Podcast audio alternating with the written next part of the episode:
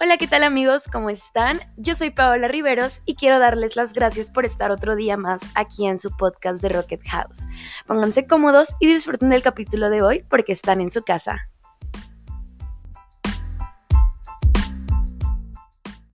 Esta semana, mientras estaba como que escogiendo un tema para el capítulo, me reencontré con un poema de Rupi Kaur que quiero compartir con ustedes. Tu arte no consiste en la cantidad de gente a la que le gusta tu trabajo. Tu arte consiste en si a tu corazón le gusta tu trabajo, si a tu alma le gusta tu trabajo. Consiste en lo sincera que eres contigo misma y nunca debes cambiar la honestidad por el reconocimiento. La primera vez que leí estas palabras fue hace como cuatro años y recuerdo mucho esto porque en ese momento estaba muy involucrada con la escritura creativa y de hecho la persona que me lo mostró era la que dirigía estos talleres de escritura, que por cierto, un saludo a Flor Zavala si está escuchando esto. Y usualmente cuando me topo con cosas que ya he visto antes, me suelo hacer las mismas preguntas. ¿Qué ha cambiado en mi vida desde ese momento? ¿Qué partes de mí siguen siendo igual? ¿En qué he mejorado? ¿Cómo ha evolucionado mi forma de pensar y de sentir?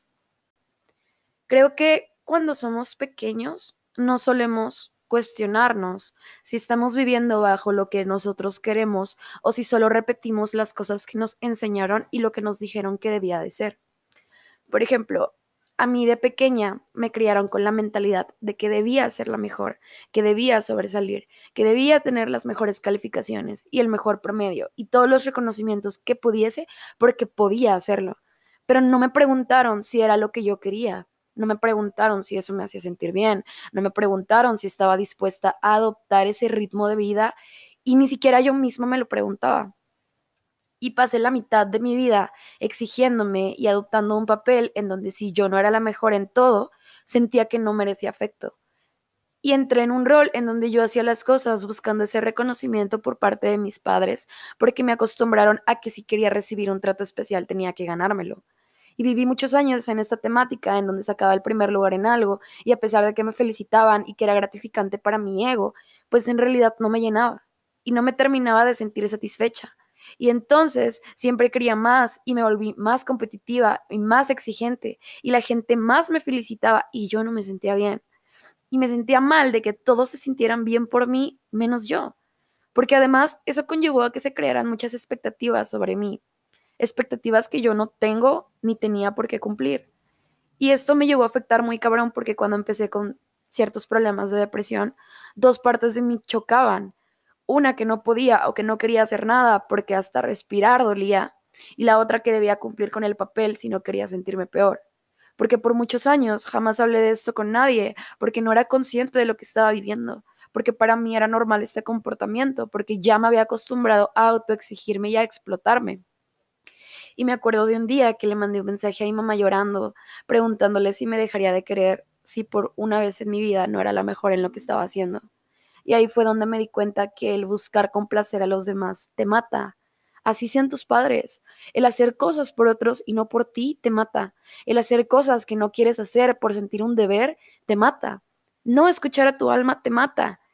Y ahora que era consciente de eso, tenía que ponerle un alto. Lamentablemente vivimos en una sociedad en donde es muy fácil ganarse el desprecio de los demás, en donde todo lo que digas y todo lo que hagas puede ser cancelable. Todos son criticados, todos tienen la razón y nadie la tiene al mismo tiempo. Y las personas tienen miedo de abrirse porque piensan que se van a aprovechar de eso, que van a buscar la forma de usarlo en su contra. Y es que muchas veces no es dónde estás, sino con quién estás porque siempre va a haber gente a la que le moleste tu luz, gente que no va a querer que brilles porque los opacas y no por esas personas debes dejarte pagar, porque no por esas personas tienes que ocultarte. El problema no eres tú, el problema no está en ti. Tú simplemente si eres bueno en algo y te gusta, vas a brillar naturalmente. Y ahora más que nunca me di cuenta también de lo indispensable que es rodearte de personas que te permitan brillar. Porque si constantemente estás con gente que te hace sentir inferior a ellos o que te hace de menos o que te hace dudar de ti mismo, jamás vas a poder sentirte cómodo haciendo lo que quieres estando con esas personas. Al contrario, si estás con gente que te motiva y que te alienta y que está ahí para ti, de alguna forma eso también te ayuda a tener más seguridad en lo que estás haciendo. Y con esto no quiero decir que necesitas la aprobación de los demás, porque al final del día eso no te debe de importar, porque lo único indispensable es que tú te sientas bien con lo que sea que definas como tu arte. Pero lo queramos o no, somos seres sociales y dependemos de la interacción con el otro, del el medio en el que nos estamos desenvolviendo, porque esto nos afecta tanto directa como indirectamente. Y debemos aprender a diferenciar qué personas merecen nuestra energía y cuáles no. Porque aparte de esto, una cosa es querer brillar y otra cosa muy diferente, pero que creo que está relacionada, es el buscar llamar la atención porque las personas que buscan atención son simplemente personas que quieren reconocimiento, que quieren aceptación, que quieren sobresalir.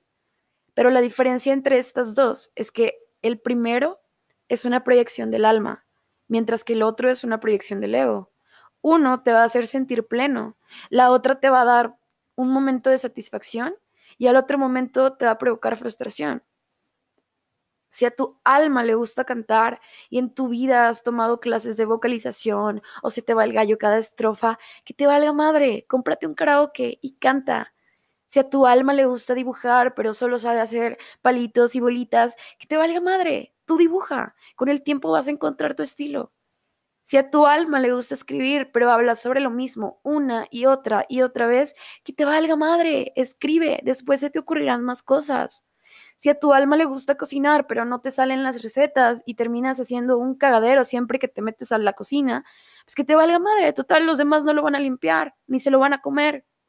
O si a tu alma le gusta reparar cosas, pero cada que lo haces terminan peor de como estaban, que te valga madre, sigue desmadrando cosas. Lo material no importa y mientras más lo intentes, más vas a aprender.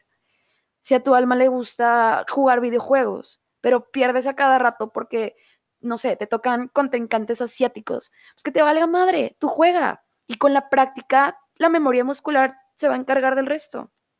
O si a tu alma le gusta hablar, pero cada que platicas te dicen que ya te calles, que te valga madre, habla y crea un podcast o un canal en YouTube o un blog, porque habrá gente que quiere escucharte.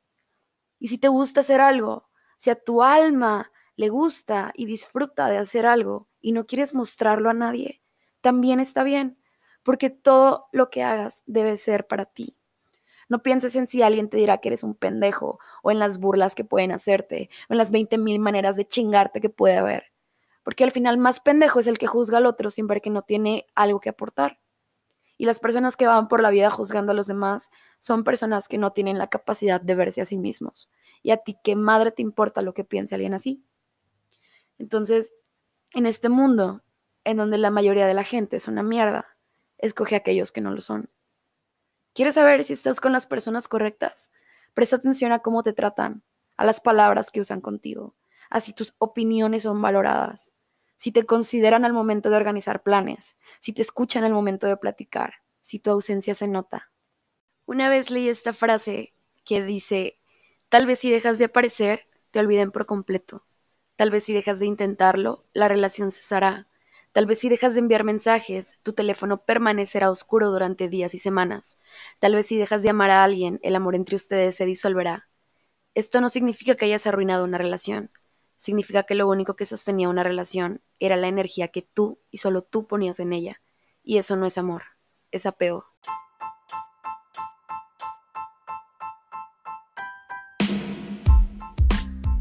Con esto último quiero cerrar el día de hoy y quiero invitarte a que te preguntes si disfrutas plenamente de lo que estás haciendo o cuántas de las cosas que haces las haces porque te gustan, qué tanto de lo que haces lo haces por ti y qué tanto por los otros. ¿Estás siendo honesto contigo mismo? ¿Qué te impide mostrar quién eres? Espero que les haya gustado, espero que algo de lo que dije lo encuentren útil y si no es así, espero que al menos los haya entretenido un rato. Yo soy Paola Riveros y nos escuchamos en el próximo capítulo de The Rocket House. Adiós.